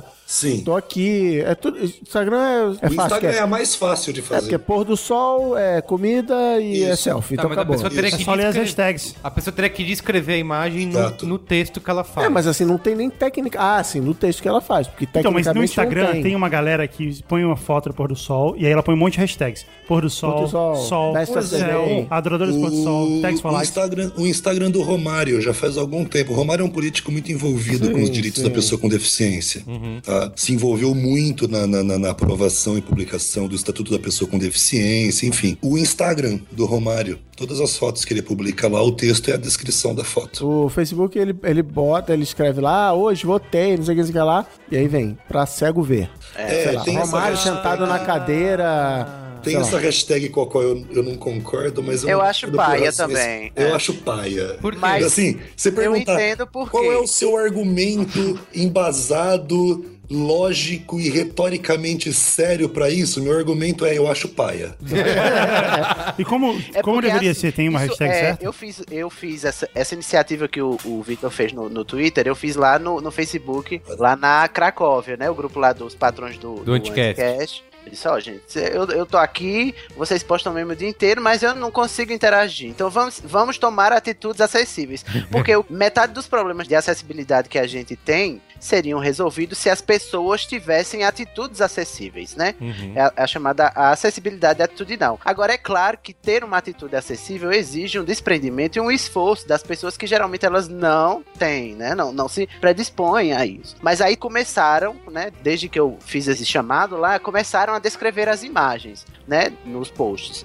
Só que aí vinha gente perguntando: Ô, gente, mas o que é isso? Mas por que, que vocês estão descrevendo um negócio que a pessoa já tá vendo aí? Hum. Aí o valor da hashtag, ele, pra mim, apesar de ser paia, a da Cracóvia é ótima, mas a do Romário é paia. Mas a função dela, pelo que eu tenho entendido, é que ela é educativa, ela é informativa, ela avisa para o desavisado que aquilo é uma opção de acessibilidade. Não é Antes porque você está nada- vendo que, que todo mundo está vendo. Então, mas olha Antes só. de mais Tá nada, ela avisa o usuário que existem pessoas cegas usando o computador. Coisa É. que Qual é Por incrível que pareça, população né? desconhece. Isso, é. Mas olha é a só, Uma hashtag? palavra que vocês gostam muito, né? Gera awareness. Mas, mas Isso. provavelmente vocês devem ver se vocês usam muito Instagram. Mas vocês devem ouvir uma descrição que diz lindo pôr do sol. E é só um pôr do sol. Ou então assim, tipo, viajando no céu azul infinito. É só a asa do avião. E, e tem também assim, tipo, prato de comida incrível. É só um prato do Outback. Isso, é, é- é prato de comida lindo, maravilhoso, com um conceito, é uma cumbuca do espoleto. Muito mal feito. O cara pôs dois tipos de azeitona. Certeza. É, então. Peraí, eu quero saber qual é a hashtag da Cracóvia. É craco acessível. Acessível. Craco. Hashtag craco Vocês não acessível. esperavam nada mais comportado da Mas Cracóvia, existe, né? existe alguma hashtag que seria legal a gente usar? Não paia. Cara, no Que não seja Twitter, paia? a É. galera meio que instituiu, não fui eu que lancei isso no meu Twitter, foi meus seguidores que resolveram fazer. E eles começaram a usar legenda. Porque eles acharam que legenda era um termo bom e começaram a usar legenda. Se eu concordo com isso ou não, eu que me foda, porque É. o importante é que eles querem Agora, ser legenda. Legenda Isso não no é, né? final, isso no final eu achei até interessante, porque é bom que eles não usem o termo audiodescrição. Porque o termo audiodescrição se refere a uma prática profissional que requer muitas horas de capacitação Imagina. e que é muito mais bem produzida do que o que se faz no Twitter para ajudar os amigos cegos. O Guga gosta de falar que ele audiolê os livros com audiobook. Eu que inventei É um- essa é um- palavra. É um- Não, mas é um termo é, Audiolê. é preciso. É um neologismo válido. Eu Não, audioleio. Porque você não, vai, não posso dizer assim, ah, eu ouvi um livro. E muito menos pode ser que eu li, porque eu não E, li. cara, assim, Então eu falo é, que eu audioli o livro. eu acho, eu acho de boa mesmo É, falar é a que patente você- requerida. Eu acho de boa você falar que você leu, mesmo se foi um audiobook, porque assim, a pessoa vai falar assim: ah, não, mas ler é só com os olhos É, em tinta. Ok, e a pessoa cega em braille não lê, então? É engraçado, na pesquisa, todos os teóricos da leitura, que eu pesquisei pelo menos, eles partiam sempre do pressuposto de que, de que a leitura é um pressuposto dos olhos, né? Parece que É, não, não, não passa por outro sentido, né? A, É. a leitura é a prática dos olhos, né? Quando a gente se depara com uma pessoa com deficiência visual, aí a gente quebra esse paradigma, porque né, é, leitura eu tô falando no sentido restrito, né? Da, da coisa de decodificar o texto, Mas né? o ser humano, o ser humano, ele gosta de, de diminuir assim. Eu tenho uma bicicleta elétrica. E aí a galera fala, eu chego lá no, no trabalho todo suado, pedalei 8km na raça e liguei o motor nos últimos 500 que é pra subir a ladeira. Ah, Cris, que legal, você vem de bicicleta? Venho. Ah, legal, qual é a sua bicicleta? Ah, é aquela elétrica. Ah, elétrica! É um mobilete. Ah, assim, é. o cara vem de, vem de limousine e tal, e assim, eu tô lá, só chego suado, cara, acabado, vou tomar banho. Ah, elétrica não vale. Então assim, ah, eu, eu li Mas o a gente livro. tem que combinar que a gente vai chamar de mobilete daqui pra É, frente. não é, minha não é, eu tenho que pedalar. Aí, tá Mobilete vendo? Tá também. aqui, ó, tá, Tá aqui, lá aqui tá lado. diminuindo Tá isso. aqui, ó. Mas de qualquer forma, independente do termo que é utilizado, coisas que a gente pode ir ajustando é com a convivência, né, e com a aproximação, né, independente se você usar a hashtag lá do Romário, ou, ou o termo legenda, ou o termo até audiodescrição, né, é essa aproximação que torna o negócio acessível, né, Sim, porque aí as então. pessoas começam a entender que existe muito mais condições de receber os conteúdos do que aquelas que elas estão acostumadas, né, cotidianamente. Sim, a gente falou em livro, eu queria perguntar pra vocês que tipo de conteúdo vocês preferem, gostam mais de, de consumir, assim, porque eu sei que o Vitor trabalha, faz autodescrição de quadrinhos, né? Queria saber se vocês consomem muitos filmes, Por isso que ele séries, tava falando que é um trabalho. séries tava- de TV, tava quadrinhos. Pimpando, tava pimpando o trabalho dele aí. Sim, pois é. A minha pesquisa de doutorado em linguística aplicada é sobre audiodescrição de histórias em quadrinhos e eu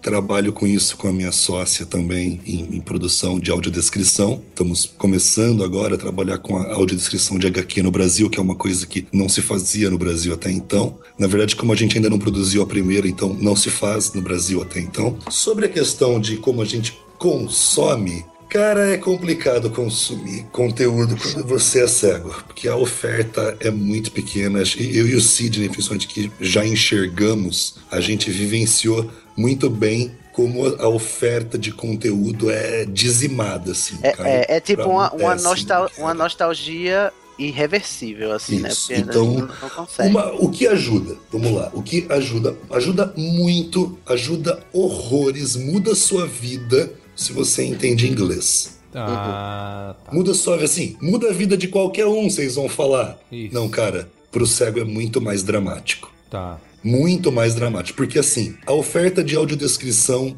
em português do Brasil se limita a filmes brasileiros que tiveram orçamento para ser audiodescritos, que nem são tão poucos, mas está longe de ser muitos. E filmes internacionais que a Globo audiodescreve dois por semana. Um pro domingo à tarde, um para segunda-feira à noite. Tá. E acabou a oferta Não, mas a de gente- conteúdo a gente- audiodescrito. A- a Tem gente- o Chaves também. É, Ah, o Chaves? Não, não, mas aquilo eu nem conto. Aquilo eu nem Aquilo conto. é, não, aquilo é pavoroso. Mas aquilo é um quê? desserviço audiodescrição. Netflix não oferece alguma coisa? Porque pra Sim, ele seria é, fácil, calma, né? Calma, então, era onde eu queria chegar. Se você ouve bem em inglês, aí a coisa muda. Então, mas o Por quê? audiobook passa por isso também. A gente que é audioleitor aí. É, não tem o audiobook em Pois português. é, é o mesmo pro- exatamente. É o mesmo tipo de problema, só que até mais grave, eu acho, no caso da audiodescrição. Porque você até tem duas, três empresas no Brasil que produzem audiolivro. A audiodescrição é, é complicadíssimo, porque rola um puta problema de direito autoral no Brasil, que só agora foi resolvido com a nova lei. Enfim, os Estados Unidos e a Inglaterra produzem uma quantidade bem grande, bem representativa de audiodescrição, tá? bem representativa do tipo 24 horas, todas as temporadas. Olha.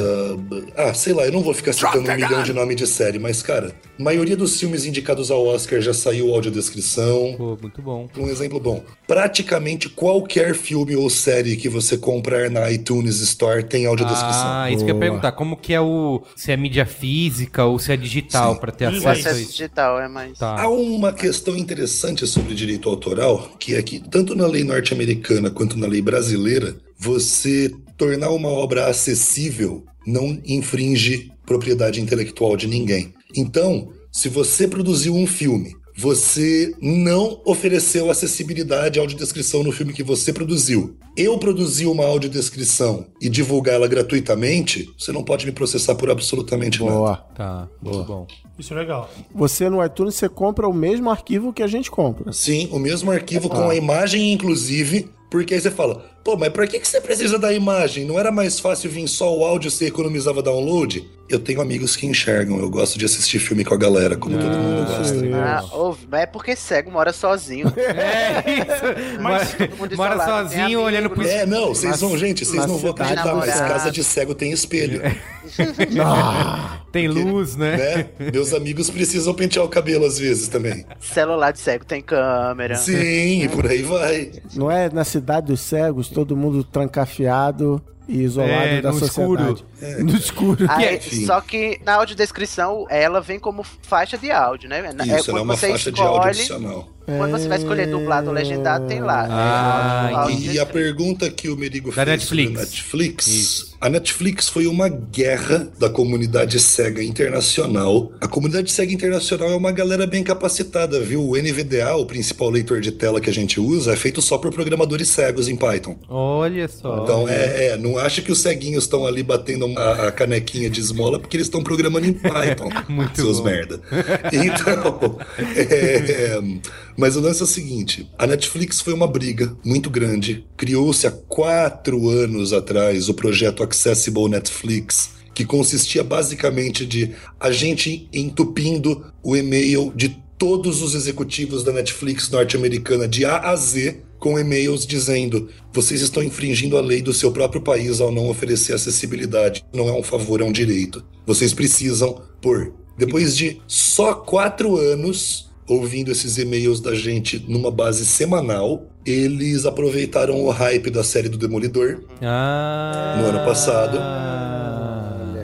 E, E mal contrataram. aproveitaram, né? Contrataram a WGHB, que é uma dos estúdios norte-americanos, norte-americanos, o Media Access Group, é um dos estúdios mais respeitados. Os caras são realmente muito bons, pagam pau, pro- pau de descrição dos caras. E fizeram a AD, o Demolidor foi lançado na Netflix no dia 1, com audiodescrição já. Então, no já foi momento lançado que com você... audiodescrição? Sim, nas 4 horas da manhã de um sábado. Legal. Mas isso é em inglês, né? Pois Como é. eu faço, como eu pois faço é. pra ver a audiodescrição no iTunes? Eu tô com um aberto aqui. Na faixa de áudio, quando você Isso. escolhe o áudio, português, inglês, alemão, aí tem lá inglês, audiodescrição. É, SDH é pra, pra surdo, né? Não que tem, a descri... tem é, ele não, não tem isso aqui, não. Porque depende, porque nem todos os conteúdos da Netflix Vê estão no Netflix, entra Não, no, no Demolidor na Netflix. Não, eu tô no iTunes. iTunes aqui. Não tem que habilitar nada no, no, nas preferências lá. Não, não, então. O que você pode habilitar no seu iPhone, lá nos ajustes, geral, acessibilidade, ele vai ter uma opção que é: se o filme tiver audiodescrição no iTunes, baixe a versão com audiodescrição sem eu te pedir.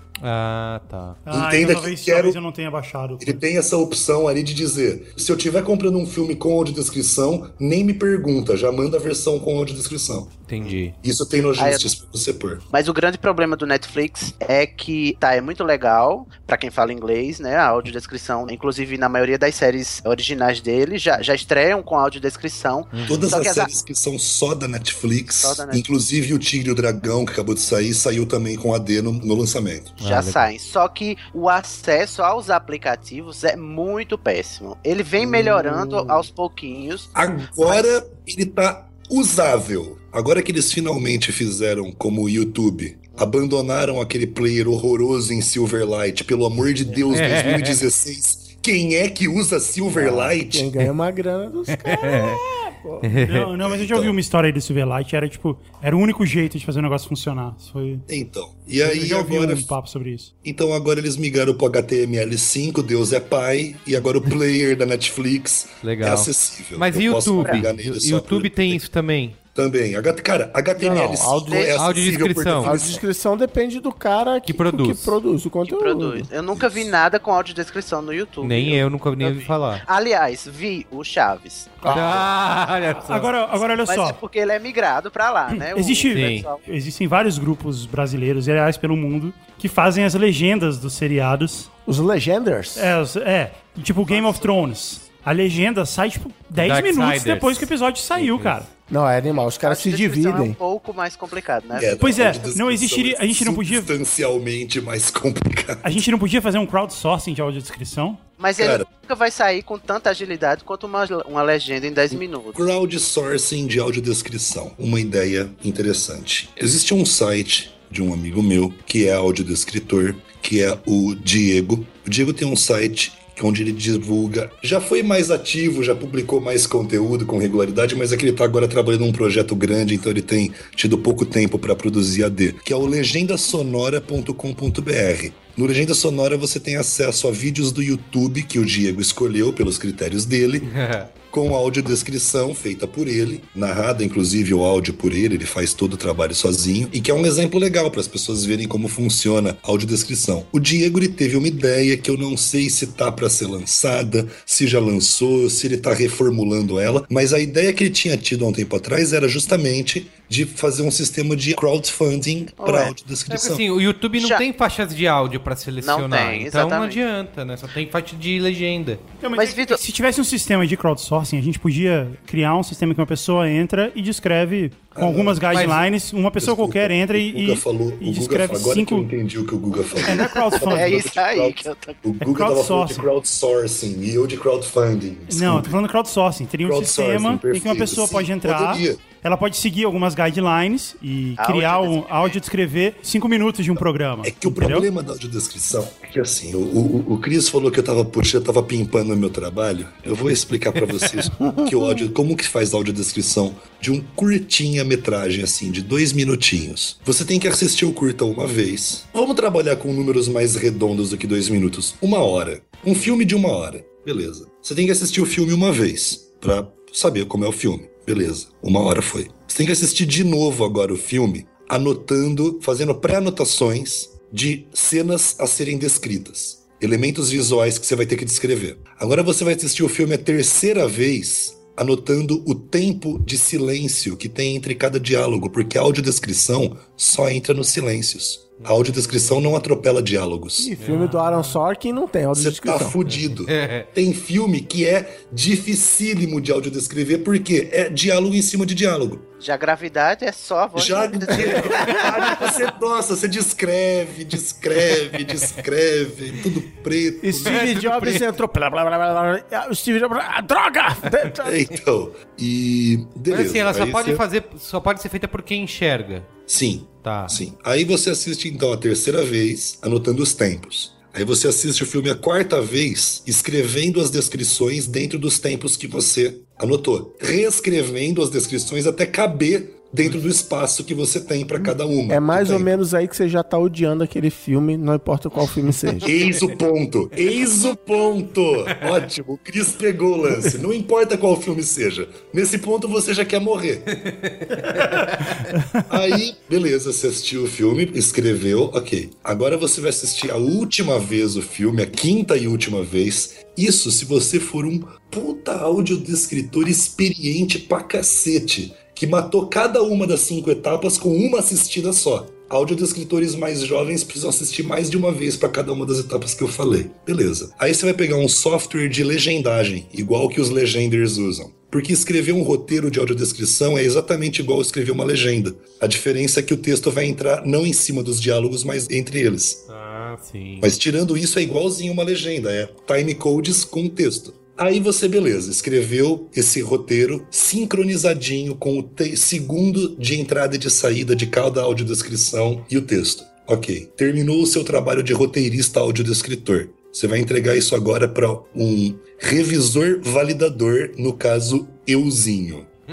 Esse descritor validador, ele vai basicamente, é, consultor validador, ele vai basicamente dizer se essa audiodescrição sua serve para alguma coisa. E caso ela não sirva para nada, vai corrigir até ficar boa, até ter utilidade para quem é cego. Porque veja, até aqui uma pessoa cega fez uma descrição para quem não enxerga. Quem não precisa de audiodescrição fez uma descrição para quem precisa. Ah, sim, verdade. Como que você sabe se ela realmente atende a minha necessidade? Verdade. Se você não precisa disso. Mas escuta, o, o áudio ele é gerado automaticamente? ou Não, tem alguém que. não. É alguém Não. que não. e aí Ah, você, tá. depois que eu validei o roteiro e já ganhei o meu cachê por isso, eu passo agora para a terceira etapa, terceiro nível de profissional especializado, que é um locutor profissional. Ah, Não pode ser qualquer um. Até tem projetos que o próprio audiodescritor faz, mas, cara, fica bom mesmo com um locutor profissional. Quando você ouvia do Demolidor na Netflix, você vai ver como é foda com um locutor profissional. cara, eu quero ver. Eu vou. Como fica bom, tá ligado? isso. Porque a audiodescrição boa, ela entra no clima do que você tá assistindo. Isso, né? Porque se isso. for um negócio totalmente distante, você Sim. sai do clima da, da história e você acaba não apreciando como deveria, né? Exato. Porque a audiodescrição ela deveria servir pra fazer com que a pessoa cega consuma, né? Tenha a mesma emoção artística que alguém que enxergue, né? Sim. Apesar de não enxergar.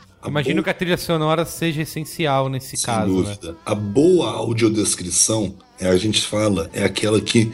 E isso, quem já consumiu boas audiodescrições teve essa sensação exata. Todo cego que já consumiu uma realmente boa concorda com isso. A boa audiodescrição não parece que foi inserida depois que o filme estava feito. Parece que tá lá desde. Parece que ela foi feita junto com o filme, gravada com cada cena. Interessante. E o Parece que o é, roteirista do filme escreveu as audiodescrições. e o Demolidor é esse melhor É exemplo. nesse nível. A do Demolidor é essa, esse grau de qualidade. Pô, que porque legal. eles queriam estrear, né? Mostrando o serviço que eles não mostraram por quatro anos. Mas aí eu tenho que Mas entrar lá, eu- dar o play e aí é uma opção de. Calma que fala, calma, calma.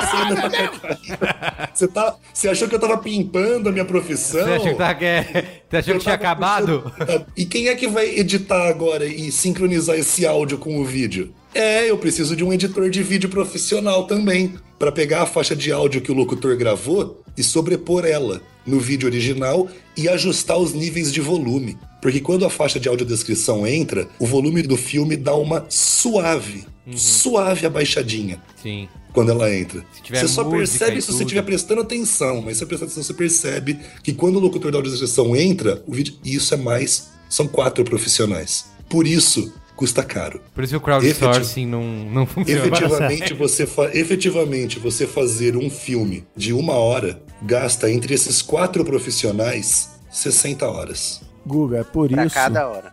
Isso. Já dizia um chefe meu, certas ideias não são inéditas por acaso.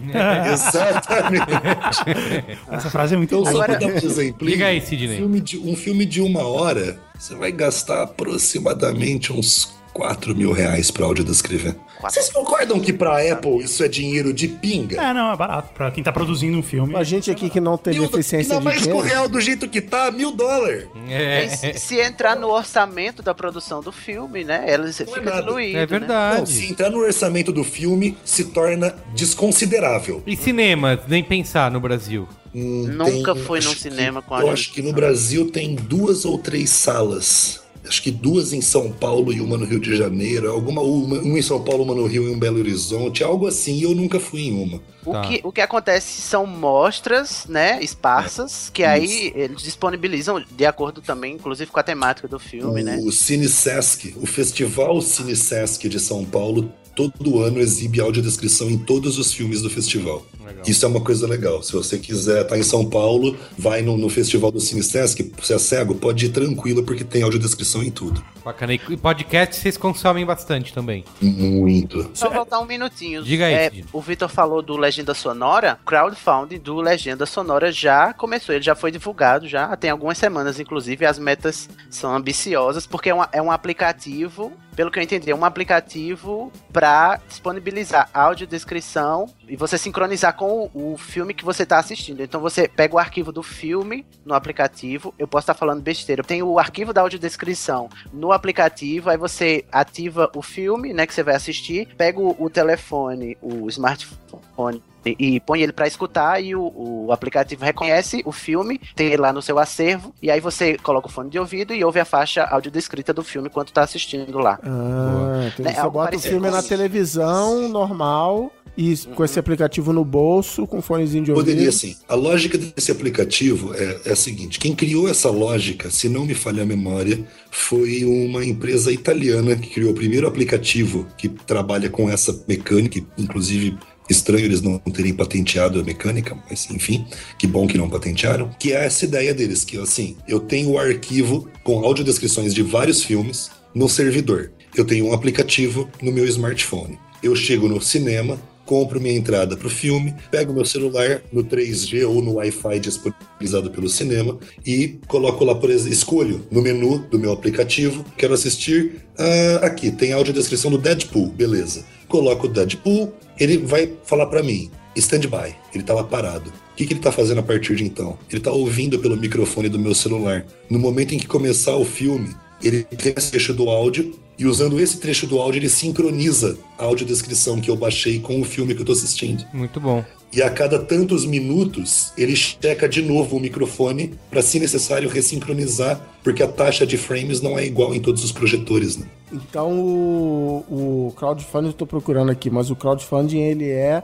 para bancar o aplicativo. E aí cada É, filme eu, é o depois. apli- eu acho que é o aplicativo e, e filmes, viu? Porque E as algumas metas dele tão já. É. Aham, tão altas, exatamente. Além do aplicativo do, do, então do Movie Reading, que é italiano, você tem o- uma outra versão que, se não me engano, é brasileira, que é o Watcine. E agora o Luigi está desenvolvendo a legenda sonora. E há uns dois meses atrás, acabei de datar o Braincast, a Pixar anunciou que estava desenvolvendo um aplicativo exatamente desse tipo para os filmes dela. Ah, Olha, isso aí eu não sabia. Muito É. bom, hein? Os cinemas tinham que bancar é, é, economia para o cinema lá na frente, né? De Sim. ele não precisa oferecer isso, então disponibiliza essa tecnologia, já está entendendo que o Não, atrai mais celular, público. Celular Isso é um ponto. Atrai democrático. público. É. Atrai Atrai público, público. porque, cara, não tem pouca gente cega no mundo. É, Isso é uma visão deturpada da pessoa com deficiência que ela não é vista enquanto público consumidor, né? É, e porque verdade. ela não é vista como tal,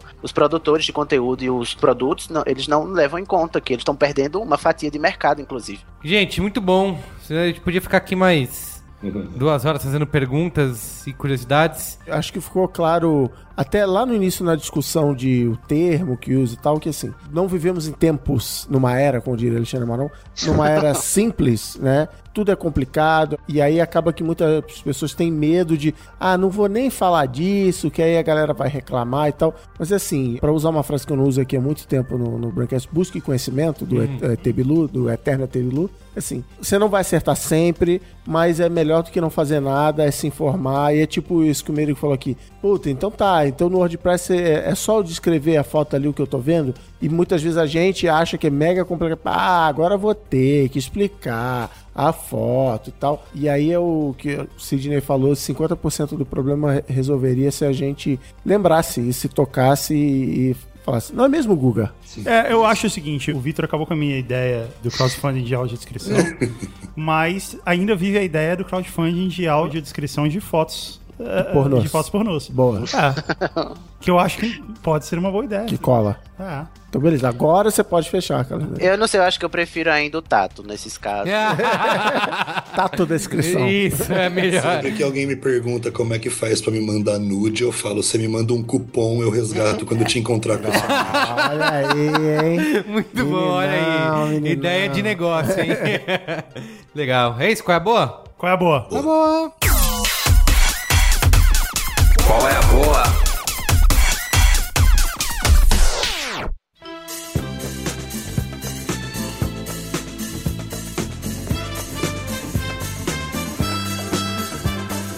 Vamos começar pelo Sidney, então, que já conhece. Diga aí, Sidney, o que você tem de pra recomendar pros nossos ouvintes aí? Pode ser quatro, Boa, deve. Manda. né? De quatro é mais gostoso, será? Ei, Manda um ver. vai. Primeiro, eu acho que todo mundo já conhece, né? Ele é famoso, o Saramago, com seu ensaio sobre a cegueira, Opa. que é uma obra muito legal, literária, inclusive, né? Tem seu valor literário, né? Inegável. Uhum.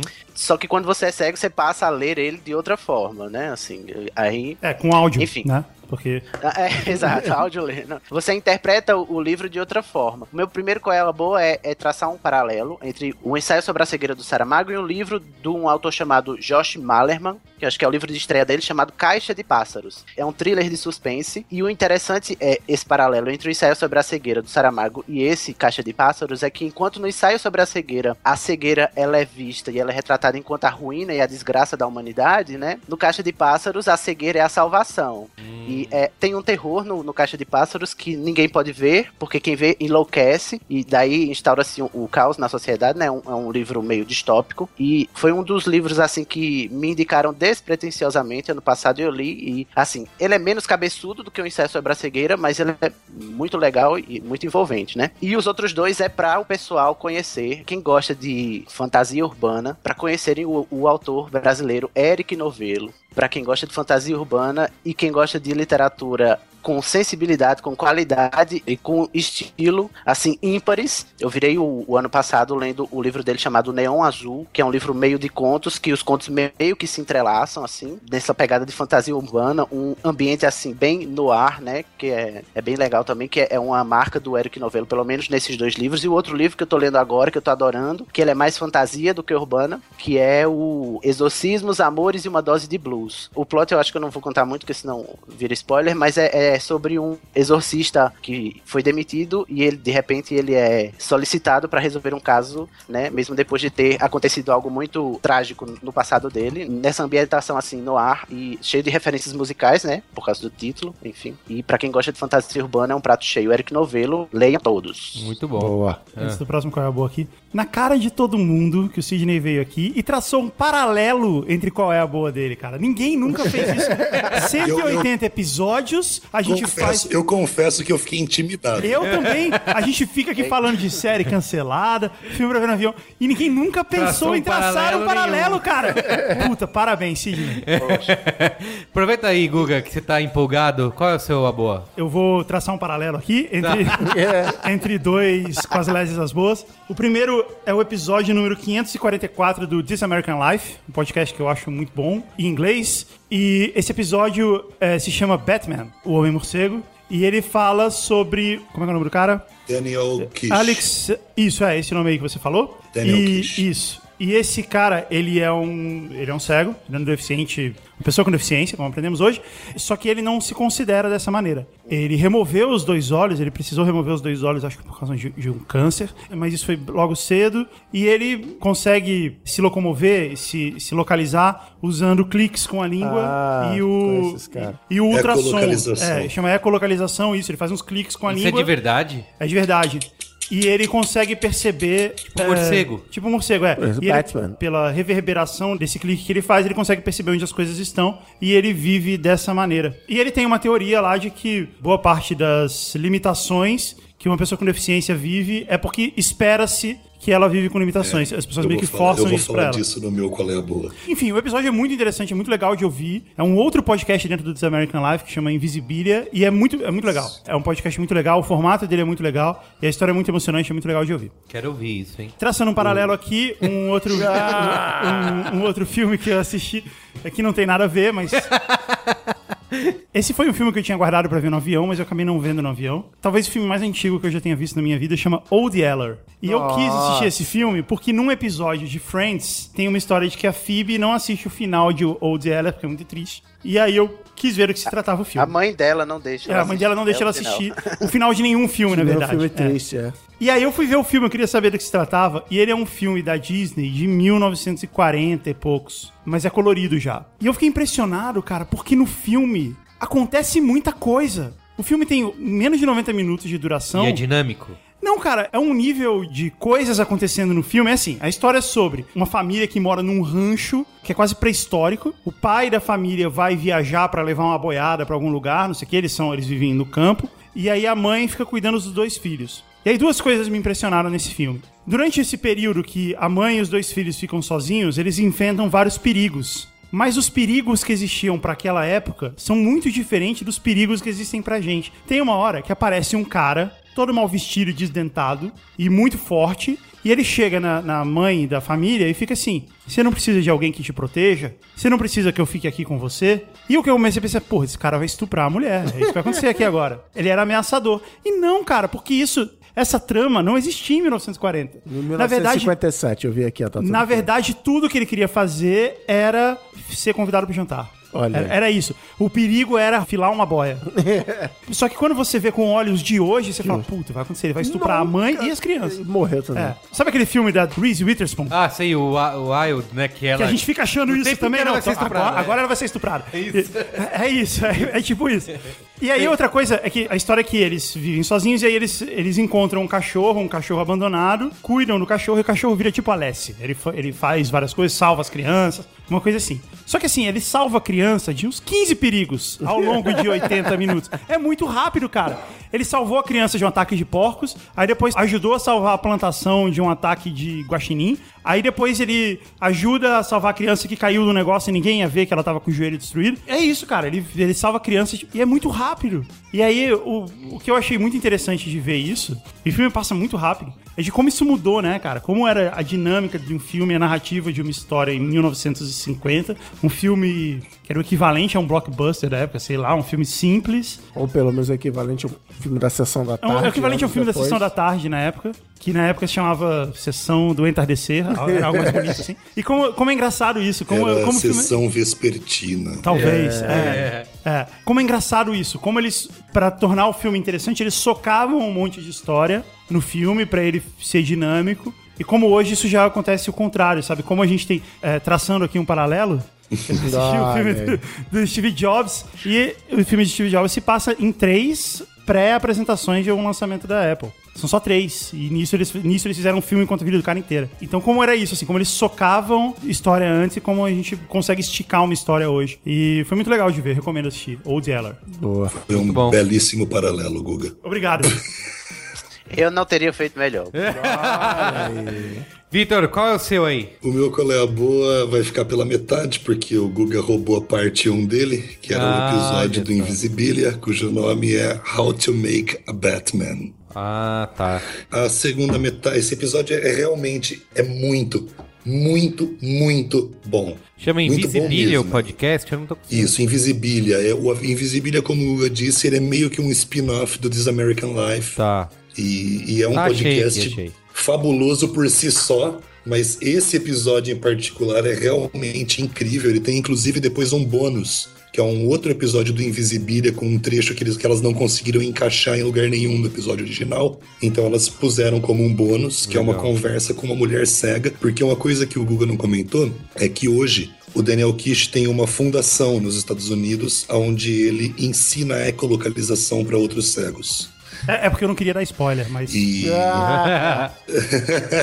que assim, ele comenta no podcast, e essa é a segunda parte do meu, meu Qual é a Boa. Ele comenta no podcast que ele nunca se sentiu como uma pessoa com deficiência. Porque nunca esperaram isso dele e a gente responde aquilo que esperam de nós na sociedade. Ele conta de um momento em que ele se viu junto com os amigos dele que enxergam fazendo bullying com um menino cego que ao contrário dele era cego mesmo, tinha uma deficiência e dependia dos outros para tudo. Ele diz que depois desse episódio, ele entrou em contato com um livro, que é um livro que eu tô aqui lascivamente acariciando a capa dele, porque vocês não fazem ideia do trabalho que deu. Eu vou indicar o livro só pela sacanagem, porque é um livro difícil pra porra de encontrar. Tá? Que é o livro que o Daniel Kish fala nesse episódio que mudou a vida dele, que é o The Making of Blind Man, que é um estudo sociológico fabuloso feito nos anos 60, um sociólogo americano, Robert Scott. Ele basicamente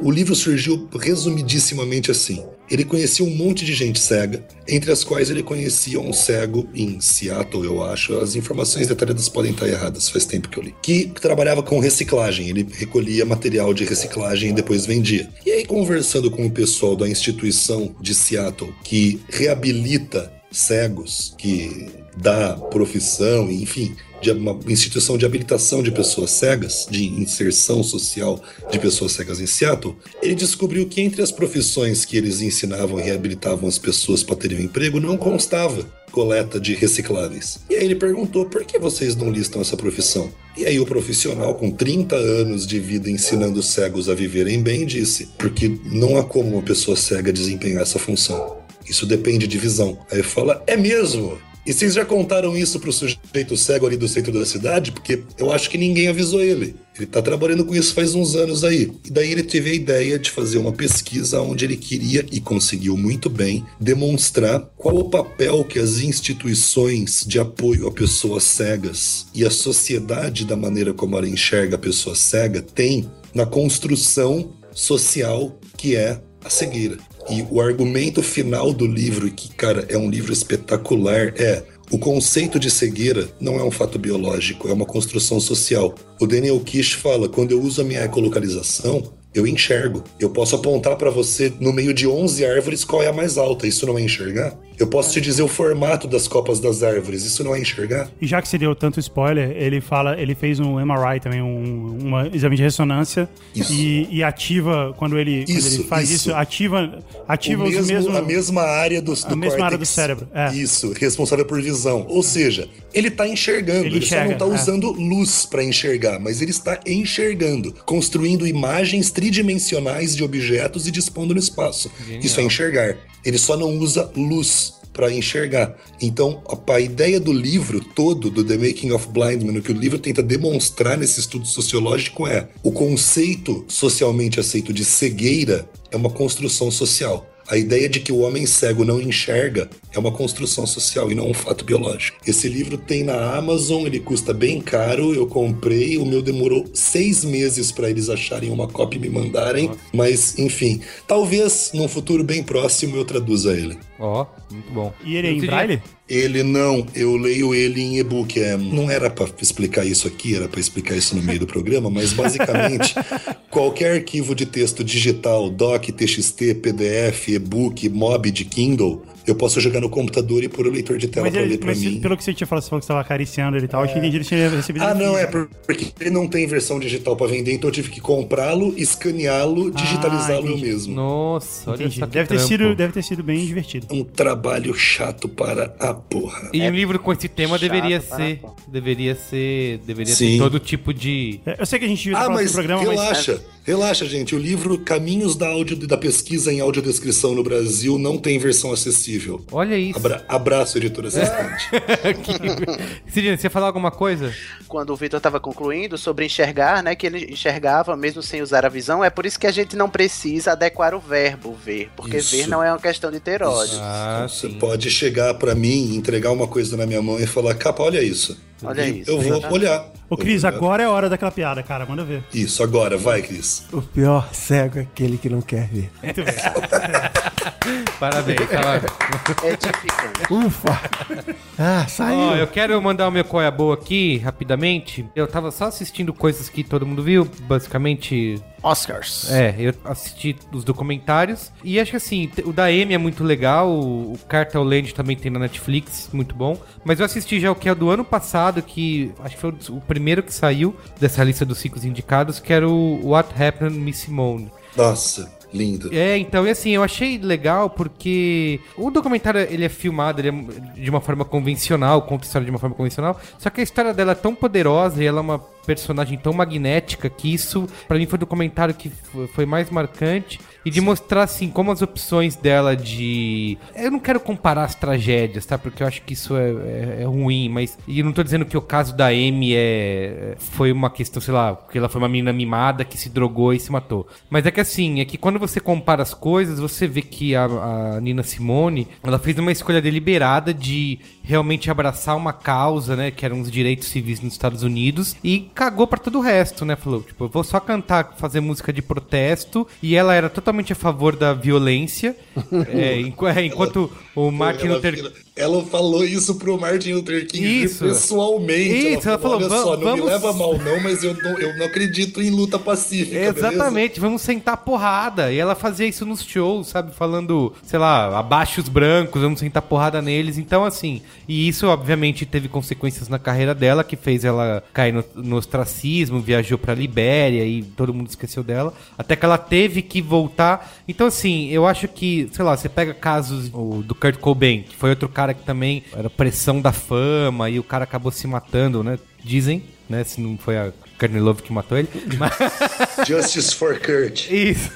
e que ela realmente, cara, ela, se, ela não gostava daquilo, assim. Ela fazia show e ela se sentia, digamos, sei lá, ela era obrigada a fazer, se sentia vendida fazendo aquilo, porque ela sonhava com algo muito maior que era mudar o mundo. assim. Mas enfim, eu acho que ela é uma personagem, ela é, como eu falei, é magnético, assim. E desses cinco documentários foi o que mais ficou marcado. Tem na Netflix, recomendo. Boa. Tá? Quem falta? O Cris Dias? Eu. Paraninfo do Qual é a Boa. Agora é o momento, hein? Deixa o melhor pro final. Tem absolutamente nada a ver com o tema do programa de hoje. Primeiro, qual é a boa Mas não tem um paralelo? rapidez? Cara, isso que eu ia falar.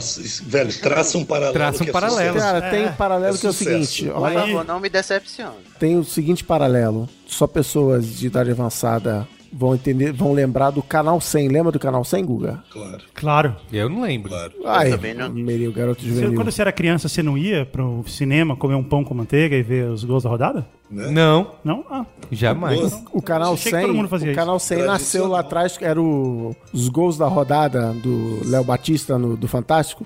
Rolava no cinema. Antes de rolar o filme, Vinha zebrinha? vinha o noticiário, vinha o não sei o que, vinha não sei o que lá, e vinha o- a, a rodada do campeonato. Vinha lá. Ah, Ah, e Loteria aí esportiva era coisa séria, meu amigo. Flamengo e, e os caras levavam película pro campo pra filmar os jogos. Então vinha lá, o Flamengo jogou com o Vasco. Aí tinha os melhores momentos do jogo, filmado com película, de ah, câmeras diferentes e tal. Caramba. E isso durou.